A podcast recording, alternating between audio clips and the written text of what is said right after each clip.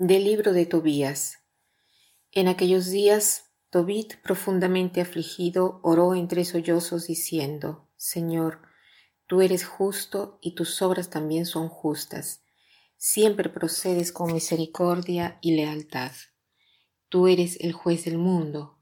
Acuérdate de mí, Señor, y ten piedad de mí. No me castigues por mis pecados, no tomes en cuenta mis faltas ni las de mis padres porque desobedecimos tus mandatos, nos entregaste al saqueo, al destierro y a la muerte. Nos hiciste objeto de las murmuraciones, las burlas y el desprecio de las naciones, entre las cuales nos dispersaste. Señor, tu castigo es verdaderamente justo, porque ni mis padres ni yo hemos cumplido tus mandamientos, ni hemos sido leales contigo. Haz de mí lo que quieras, Señor Quítame la vida, hazme desaparecer y volver al polvo, pues más me vale morir que vivir, porque me han llenado de insultos y estoy hundido en la tristeza. Líbrame ya, Señor, de esta desgracia, envíame el descanso eterno y no te alejes de mí, pues más me vale morir que vivir sufriendo tantas desgracias y escuchando tantos insultos. Aquel mismo día, Sara, la hija de Raguel, que vivía en la ciudad de Ecbátana, en la provincia de Media, tuvo que soportar los insultos de una esclava de su padre, porque Sara se había casado siete veces y Asmodeo, el malvado demonio, había matado a todos sus maridos, apenas se acercaban a ella. Así pues, la esclava le dijo, Tú eres la que estrangulas a tus maridos, te has casado con siete y no has disfrutado a ninguno. ¿Por qué te desquitas con nosotras por la muerte de tus esposos? Vete a donde están ellos y que nunca veamos ni un hijo ni una hija tuyos. Sara se entristeció tanto que comenzó a llorar y subió al segundo piso de su casa con intención de ahorcarse. Pero reflexionó no lo haré.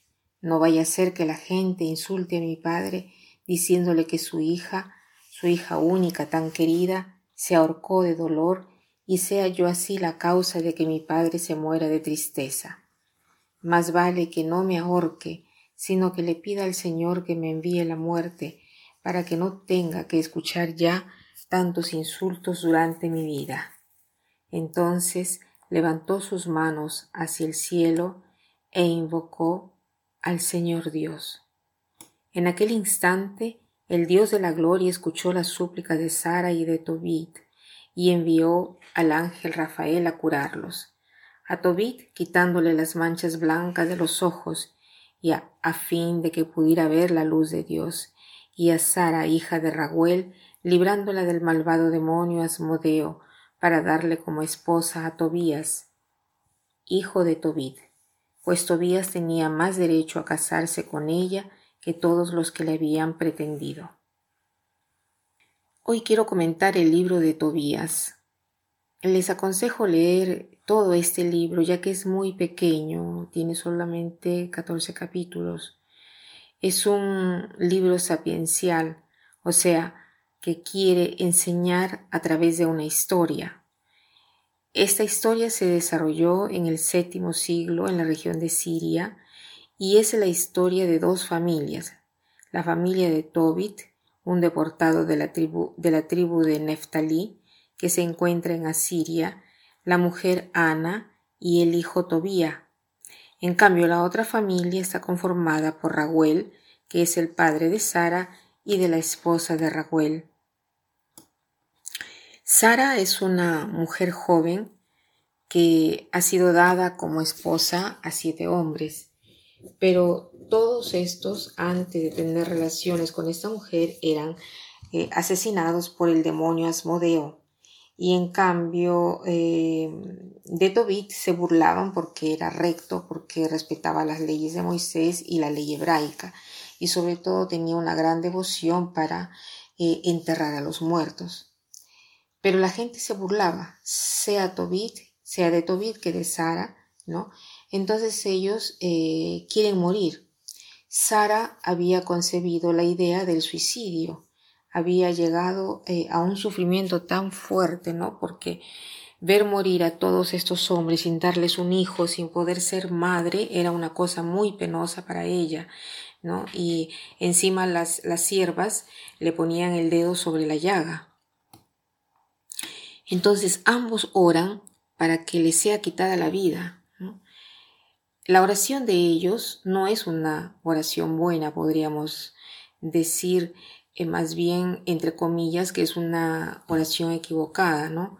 Pero es una oración que nace de la angustia, de la fe, de la confianza, que solo Dios los puede liberar.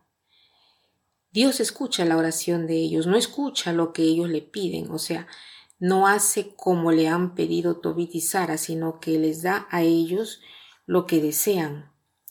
Y es lo que Dios hace con cada uno de nosotros. ¿Cuántas oraciones nuestras son equivocadas? Pedimos a Dios cosas que no debemos pedir, pero Dios ve nuestros corazones, ve nuestra desesperación a veces y nos dona lo que es necesario, lo que nos da alegría, ¿no? como hace igual por Tobit y por Sara.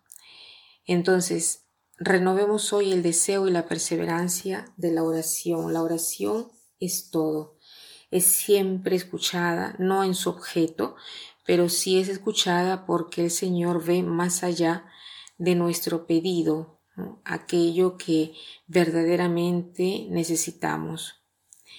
La frase con la cual quiero terminar hoy es de San Juan Pablo II que dice así, La oración unida al sacrificio constituye la fuerza más potente de la historia humana. La oración unida al sacrificio constituye la fuerza más potente de la historia humana. No nos eh, desanimemos, oremos y cada oración seguramente será escuchada y, y llegará a un buen final nuestra historia y la historia de la humanidad. Que pasen un buen día.